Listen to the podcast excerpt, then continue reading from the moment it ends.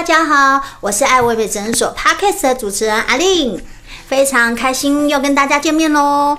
呃，上一集呢，我们邀请到我们非常非常受欢迎的张医师张丰瑞张医师。那很多呢粉丝都在跟我反映，他们听不够，他们很多问题想要再请教一下我们的张医师。所以，我们今天呢，我们又把张医师请回来了。欢迎我们的张医师。Hello，大家好，很高兴又跟大家见面了。我是张医师。上一次呢，我们有呃请教了张医师非常多的呃关于隆乳的问题。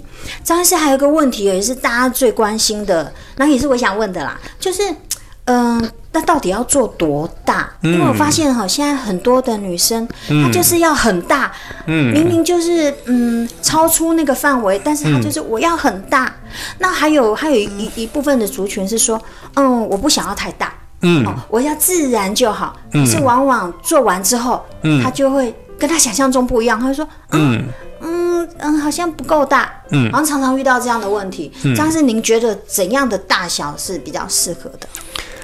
哇，这个是一个很重要的问题，到底要做到多大？对。那那有些客户是手术完之后，他发现跟他预期可能不一样。对对对。我想第一个是胸部，就是一个女生的曲线要做到多大，可能有很多的决定因素，包含她本身的喜好，嗯，还有她的身形的条件是扁身还是比较宽的身，哦，还有他喜欢是他喜欢的型是运动型，还有他本身喜欢比较细长型，嗯，所以这跟每个人的审美观有关。第一个，第二个要做到多大，这个其实要跟客户做很。很清楚的手术前的沟通跟讨论，所以我们跟客户去模拟他的胸型，会请客户找几张他最喜欢女生胸部的照片，嗯，那我们来做这个讨论。那我会根据客户的身形，嗯，跟他拿出来的照片，他可能拿好几张照片，跟他说，哎，这几个胸型是我最喜欢的。嗯那张医师会根据他的想要的跟他的本身的条件融合。帮他设计独一无二适合他的胸型，就是刻字化的啦。对对对。对。还有另外提醒大家，有一个叫数字的迷思。对对对。因为很多人说我胸部，我就听就是我客户说啊，我想做，举个例子，我想放三百 CC，因为我朋友放两百八十 CC，他觉得太小了。对。那我一定要放三百 CC，好像比他大一点。嗯。可是张是要提醒大家，就说。呃，你要放多大的这个隆乳的植入物呢？CC 数不是绝对的考虑因素。Oh. 举个例子哦，你看我们假设我们这个房间里，我们两个人，我们三个人，嗯，我们三个人身高体态都不一样。对，你放三百 CC，跟我放三百 CC，跟他放三百 CC，嗯，它外形的结果是不一样的。肯定，嗯、肯定不一样。每个人高矮胖瘦都不太一样。是的，说的很好。每个人高矮胖瘦不一样，嗯、所以 CC 数不是决定你胸型的唯一因素。哦，对，所以我想分享给大家说，所以要如何得到一个你最满意的胸型大小呢？大家要考虑说身形、高矮、你的审美观跟你想要的胸部大小跟 CC 数。整个综合的考虑进去，对，所以还是要考量到自己本身的一个黄金比例，对对？是的，一定要黄金的比例。对对，我觉得这样会比较好啦，不然一味的求大。对，因为我常也听听到很多客人说啊，对，我没有放那个什么几百 CC 啊，对，好像不能输他，我也要放那么多 CC，对对对对，对，好像在比汽车的马力数，真的。所以其实我要说的是，每个人的。肩宽、胸宽不一样，嗯嗯，他的 CC 数放在你身上，可能有可能比较小，也有可能 over 超超出你的想象的大，对，所以都要每个人根据他的肩宽、胸宽来做你的最好的设计。对啦，因为我觉得如果超过了自己黄金比例过大的话，其实会失去一个美感哦。是的，是的，对。对，那嗯，张医师。最后想要再问您一个问题啊，也是大家很关心在意的，嗯、就是说，好，我要隆乳了，那我也知道我要我想要做多大，嗯、但是呢，那我，伤口到底要开在哪呀？因为伤口又有从胳肢窝啊，嗯、然后又有像从哦乳、嗯、乳晕啊，或乳下缘啊，嗯、那嗯，到底哪一种是嗯比较适合我的呢？呃、嗯，很多客人会会有这个疑问。好，对。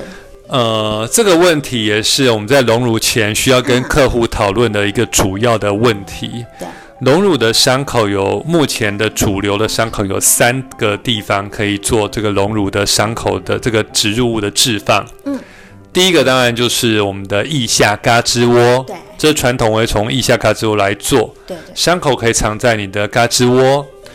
第二个，呃，也是现在最夯的一个方式，就是从你的乳晕。下半圆跟皮肤的交界处，也就是我们简称是乳晕下半圆边缘的切口。嗯嗯。那第三个常做的是乳房的下缘，就是你原本的胸部跟你的上腹部皮肤的交界处，嗯，有个皱褶处，乳下缘。所以有这三个伤口来可以来做选择。当然，这三个伤口。呃，各有它的优缺点，所以每个人都有不同的拥护者，有人喜欢那样，有人喜欢那样，所以各有它的优缺点。对对对。那这个呃，就是会不会跟客人的条件有关系呢？哦，是的。呃，每个人的条件不同。假设呃，以前很多人很多人会选择从腋下，嗯嗯，因为腋下是因为伤口可以藏在皱褶处，对，这是它的优点，会隐藏起来。嗯，但它的相对有可能会面临到的问题就是缺点是，假设夏天你要穿泳装，你穿无袖的。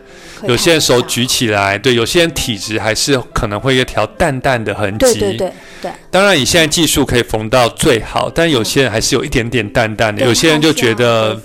会觉得穿泳装会有点不自在，或是你是艺人需要拍照，这第一点。心理有障碍。对，那所以但是还是很多人使用它，为什么？因为伤口都愈合的好，缝很好，其实疤痕也不明显。呃呃，刚好在皱褶处。对，那第二个现在是越来越多人询问的就是乳晕的下半圆。对对，我听很多客人。对，很多客人好像对，因为乳晕下半圆它的技术是比较高难度的，为什么？它在它的伤口是。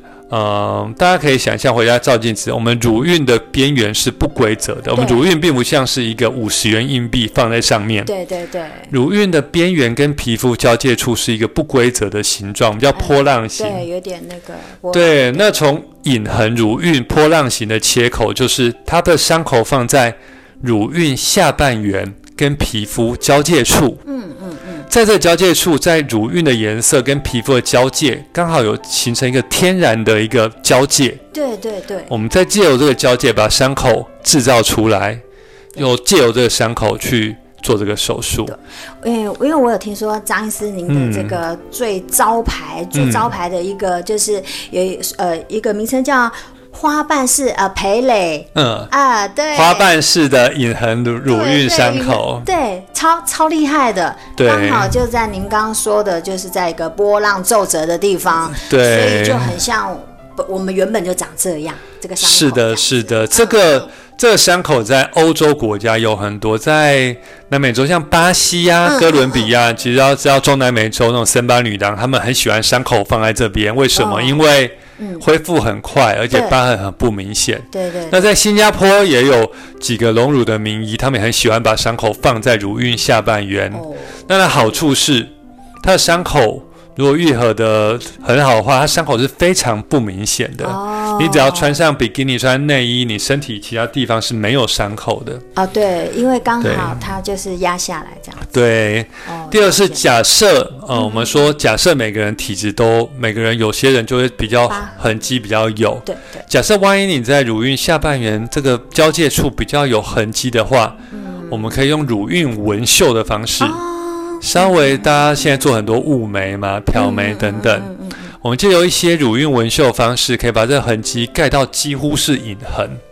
对，所以很多人问我说：“那张医师，你说体质，我在腋下也可能有一点点痕迹，我在乳晕边缘有可能一点点痕迹，但怎么办呢？在乳晕边缘可以用一些纹绣方式来。”解决它哦，难怪现在这个乳晕就是用从乳晕进去的的这个方法，现在越来越受欢迎。是的，越来越多人，譬如说呃需要拍照需求的人或其他的人，呃，他们会选择这个。